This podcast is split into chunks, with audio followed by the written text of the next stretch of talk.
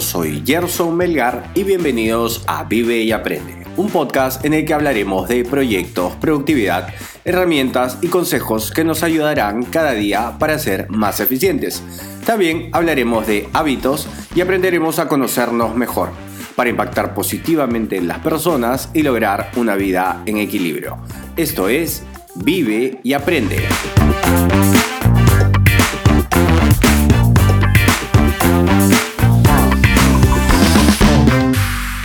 Es el episodio número 14 y estoy grabando el viernes 19 de junio. Hoy nos toca Mastermind semanal y hablaremos de mensajes negativos y clientes pesados. Pero antes de empezar, recuerden que en las notas del programa les dejo un link que los llevará a la página web donde podrán ver el resumen del episodio y algunas referencias. O pueden ir directamente a gersonmelgar.com barra vive y aprende podcast, donde nos pueden dejar sus preguntas y sugerencias. También pueden seguirnos en nuestra cuenta de Instagram Vive y Aprende Podcast. Y quiero empezar el podcast con una pregunta. No sé a cuántos les pasa, pero a mí me pasa muy seguido que tengo ciertas ganas por las mañanas cuando voy a empezar, digamos, mi día de trabajo fuerte, dejar todo limpio y todo ordenado. Dicen que esto en realidad es procrastinación. No sé, lo dejo ahí para ver a cuántos les pasa y después averiguaré un poco más de esto. Bueno, vamos a empezar con el ABC personal. A ver eh, lo que nos pasó esta semana. Bueno, ¿qué aprendimos por el lado personal? Les cuento que estoy leyendo un libro que se llama Cómo establecer objetivos con el Kaizen e Ikigai. Y es súper interesante en realidad lo que aprendí esta semana en base al tema del Ikigai. El Ikigai, dentro de lo que he podido leer en este libro, es como en otras culturas se podría llamar el Dharma, em, digamos en la cultura hindú, eh, en este caso el Ikigai es un concepto que viene de la, de la cultura japonesa y también nos habla acerca del Kaizen, que se trata de la mejora constante y continua. Bueno, en realidad el libro habla de cinco conceptos orientales em, y se enfoca mucho en el, en el Kaizen y el Ikigai. En realidad este tema es bastante extenso. yo me he sorprendido mucho las reflexiones que he encontrado acerca del Ikigai y creo en realidad que se merece un programa completo. Lo voy a dejar apuntado para poder tenerlo y para poder desarrollarlo para un próximo episodio. Al igual que el tema del Kaizen, eh, hablan del Shimei, hablan del Hansei. Son muchos términos en realidad que si los tomamos en cuenta en nuestro día a día nos van a ayudar mucho. Pero voy a hacer, les prometo que voy a tener un episodio en el cual haga un resumen del libro y si ustedes me dicen y quieren que, digamos, desglose cada parte, bueno, en realidad creo que lo voy a hacer. Voy a desglosar cada uno de estos conceptos y eh, vamos a reflexionar acerca de ellos y cómo nos afectan o cómo nos benefician, digamos, la aplicación de estas metodologías en nuestro día a día. Bueno, les cuento que por el lado del Kaizen eh, aprendí que la mejora continua se da a través de pequeños pasos. Pequeños pasos que se van a tener que dar diariamente y es así como con pequeños pasos logramos generar y logramos grandes objetivos en realidad. Eh, es muy interesante lo que, lo que leí acerca del Kaizen y como les digo, prefiero desarrollarlo en un episodio completo donde le, le dedique unos 20 minutos a esta metodología o esta, a este concepto. Lo otro que aprendí, digamos, en resumidas cuentas acerca del Ikigai, es que el Ikigai es lo que es lo que va a motivarte de manera intrínseca.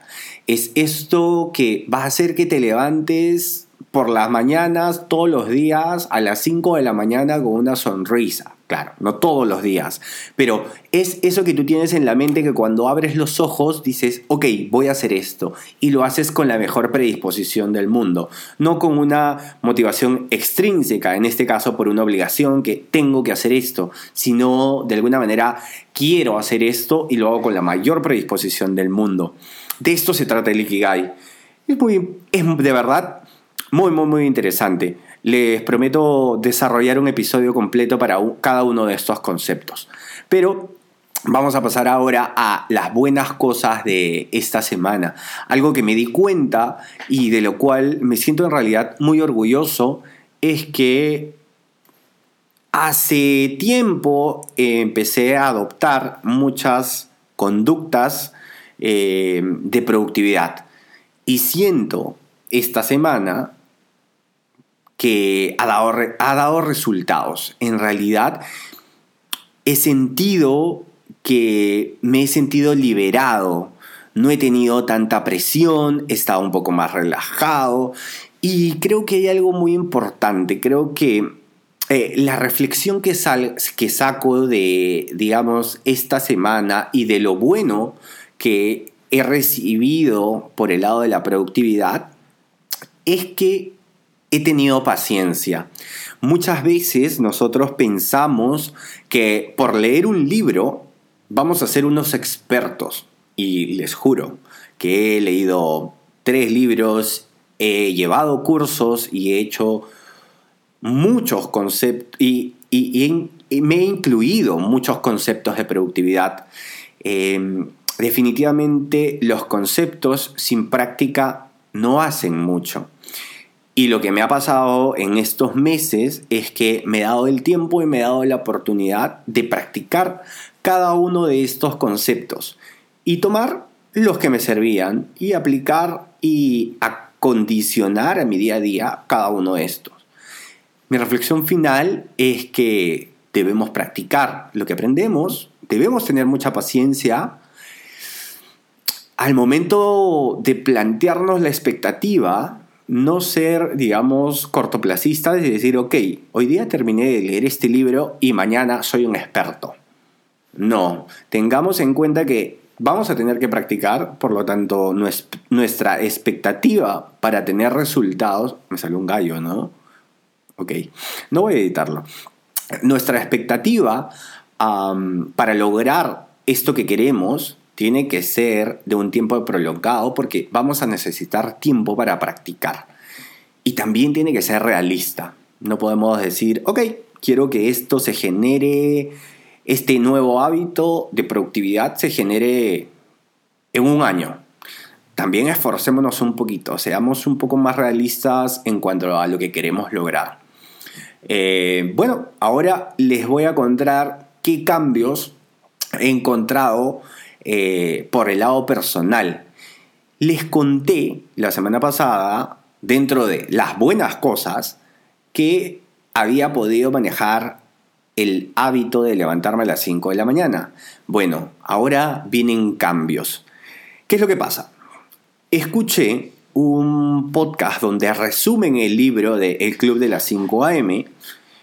Se los voy a dejar en las notas del episodio. Es un es un resumen que dura aproximadamente una hora. En realidad es bastante digerible, súper preciso y como siempre hago cuando estoy muy atento con algunos podcasts o con alguna información que quiero recibir, apunté todo lo que tenía, eh, todo lo relevante en realidad. Y tenía muchas metodologías y claro, también tenía tiempos em, estáticos, eh, digamos, hay que hacer esto en 20 minutos, los primeros 20 minutos después de levantarte, los siguientes 20 minutos haz esto y los siguientes minutos, ah, los siguientes 20 minutos haz esto. Entonces, digamos que una de las cosas que recomendaba en el club de las 5 a.m. era que la primera hora te dediques un 20 minutos para hacer ejercicio, 20 minutos em, para reflexionar, o meditar y 20 minutos para aprender algo. ¿Ok? Entonces, de hecho, la vez pasada conversaba con unos amigos y me comentaron que esto les parecía imposible. Y en mi caso pasaba lo mismo. Yo termino de hacer ejercicio y sí puedo meditar y después puedo aprender, pero me tengo que tomar una ducha y me tomo entre 15 y 20 minutos en hacer una ducha, cambiarme. Toma tiempo. No me gusta hacer ejercicio durante 20 minutos. Me toma 40 por lo menos, 40-45 minutos mi reflexión y meditación me toman unos 30-40 minutos y cuando quiero aprender algo o leer algo me tomo otros 40 minutos a una hora. Entonces, esta metodología que proponían en, en el club de las 5 AM no cuadraba conmigo. Y eso es lo que decidí hacer como cambios en mi vida. Dije, voy a cambiar los 20 minutos que él propone para hacer cada actividad y le voy a dar 40-45 minutos y voy a tratar de ajustarme lo más posible. Y eso he hecho durante esta semana. Me he estado levantando a las 5 de la mañana, he hecho ejercicios durante 40 a 50 minutos, el tiempo que me toma ir al lugar donde hago ejercicios, vuelvo, tomo una ducha, 20 minutos, hago mi meditación y reflexión durante unos 30 minutos y después de haber terminado este periodo, me pongo a leer o a escuchar algo de mucho interés, algo que vaya a aprender. En realidad, mi mañana me toma aproximadamente un par de horas para mí. Entonces, de 5 a 7 de la mañana son las horas que yo me tomo y de acuerdo a, a esta metodología o lo que proponen en el libro, era solamente en una hora. Mi reflexión en este caso es que cada uno debe acomodar la metodología que quiera acoplar a cómo, a cada, a cómo nos gustaría a cada uno de nosotros. Así que ese es mi consejo, esa es la reflexión que hago y esos son los cambios que hice esta semana por el lado personal. Vámonos al ABC de los proyectos y qué aprendimos esta semana. Bueno, les cuento algo súper interesante. Y era lo que les quería comentar por el título del episodio, en realidad, mensajes negativos. Recibimos, les conté que la semana pasada tuvimos eh, una gran aceptación con los, con los sets que, que propusimos en Chao Vela y de verdad nos fue súper bien, pero en esta semana llegaron algunos mensajes negativos. Y digo negativos porque, claro, no son los mejores mensajes, tampoco son mensajes satánicos, pero son mensajes en los cuales el cliente expresa su molestia porque no cumplimos una promesa. Y algo que aprendí esta semana es o que aprendí y que aprendimos en realidad con todo el equipo de Chao Vela, es que Debemos cumplir las promesas que les hacemos a los clientes y tenemos que ser un poco más cuidadosos con lo que le prometemos a nuestros clientes. En este caso, eh, digamos, si yo les digo, el día miércoles o el día jueves hacemos los repartos, el cliente da por entendido de que el día miércoles o el día jueves va a recibir su producto y no es así.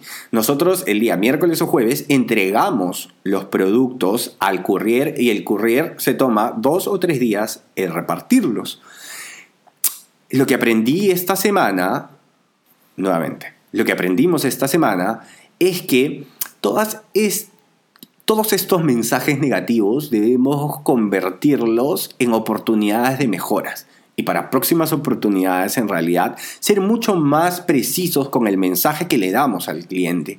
Y podríamos decir, el día miércoles entregamos los pedidos al courier y el courier tomará dos o tres días para hacer tus envíos.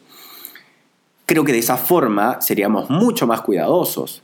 Mensaje y aprendizaje de esta semana es que aprendamos de todas estas de todos estos mensajes negativos para implementarlos en el futuro y no volver, y no volver a cometer estos, no sé si llamarlos errores, pero ser más asertivos con la promesa que le damos al cliente.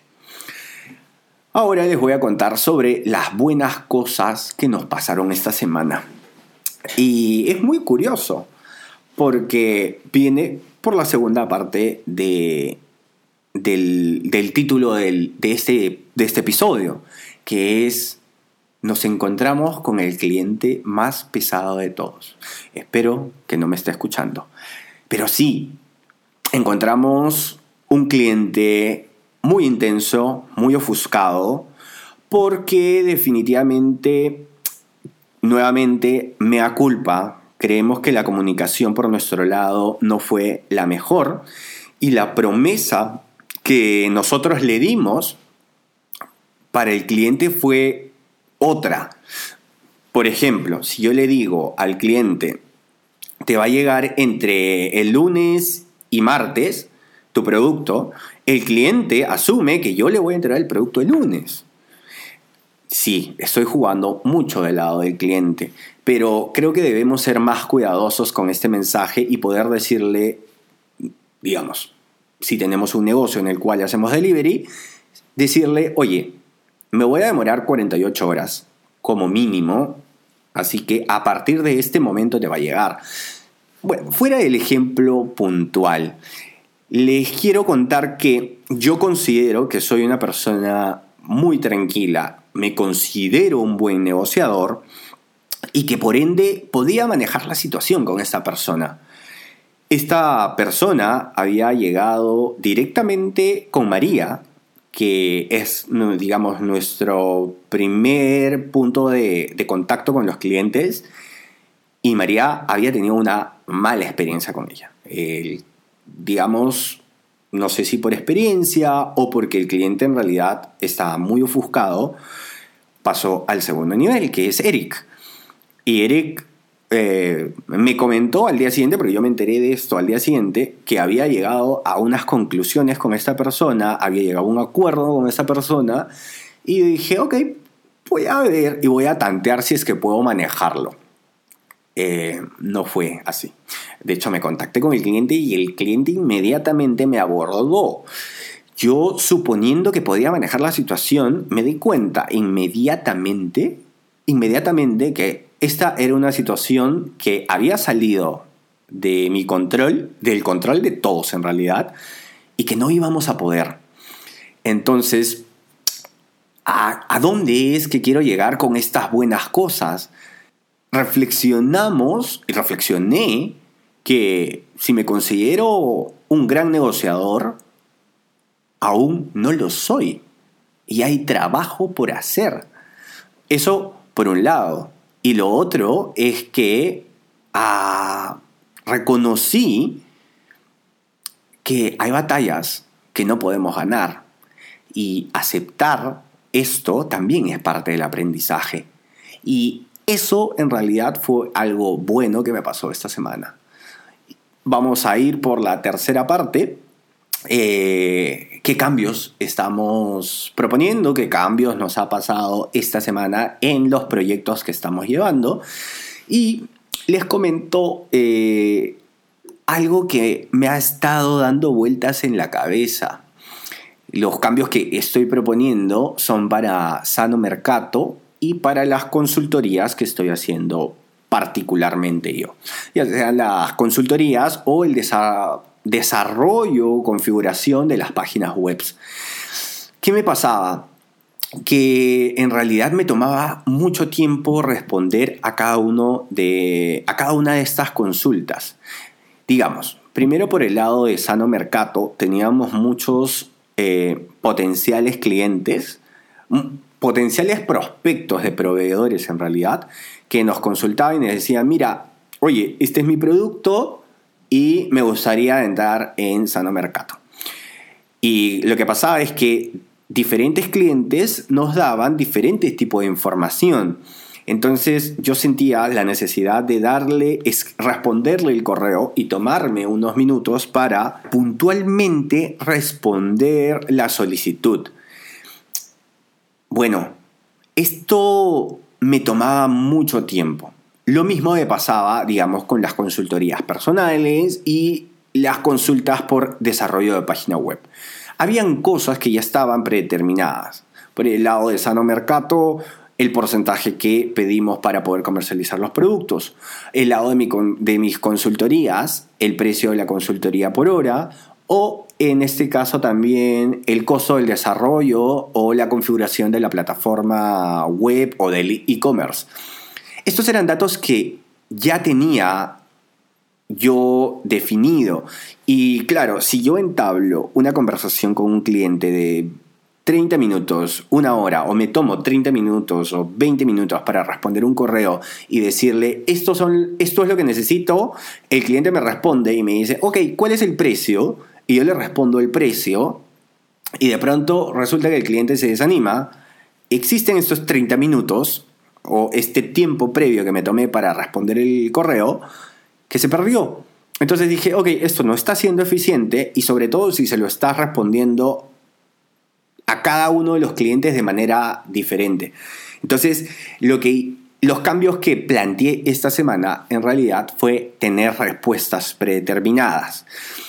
No como un formato único para todos, pero sí diseñé, me tomé un par de horas para diseñar, digamos, una cantidad de respuestas posibles, unas 10 respuestas. Y lo que hago al momento que respondo a mis clientes hoy en día, para cualquier plataforma es enviarle copio el formato y de acuerdo a las consultas que, el, que este potencial cliente o que este prospecto me está haciendo, quito estas potenciales respuestas y dejo las que sí aplican.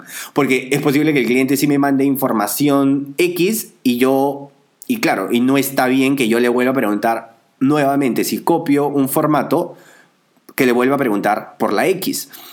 Entonces, me tomé un par de horas para desarrollar este, este compendio de preguntas, de consultas, y ahora me llegan, no sé, 10 consultas diarias y me tomo, ya no me tomo 20 minutos o 15 minutos para responderle a cada uno de los clientes. Ahora me está tomando, copio el formato, reviso el correo que la persona me envía, quito las preguntas y me toma 3-4 minutos he sido mucho más eficiente y me ha ayudado mucho. Estos son los cambios que he implementado esta semana y que me han ido súper, súper bien. Recomiendo que por ahí puedan probar, puedan tratar de implementarlo. Algo que yo escuché en algún momento en algún podcast, no me acuerdo muy bien, creo que es el podcast de Super Hábitos, es que debemos ver y analizar cuáles son las tareas repetitivas que podemos, digamos, minimizar, como en este caso responder correos de 20 minutos a cada uno de los clientes. En 10 clientes, o sea, son 200 minutos, es bastante tiempo. Ahora, me tomé dos horas para, para hacer un formato y me tomo 3 minutos para responderle a 10 clientes, 30 minutos. Me quedan 170 minutos para adelante. De verdad es una metodología que me ha ayudado mucho y se la recomiendo como un buen cambio de esta semana para sus proyectos. Y nada más, de esta forma hemos llegado al final de este episodio. Recuerden que pueden dejarnos sus preguntas y sugerencias en gersonmelgar.com. Gracias por suscribirse, por dejarnos su valoración y por acompañarnos hoy. Y ya saben, vivan y aprendan mucho.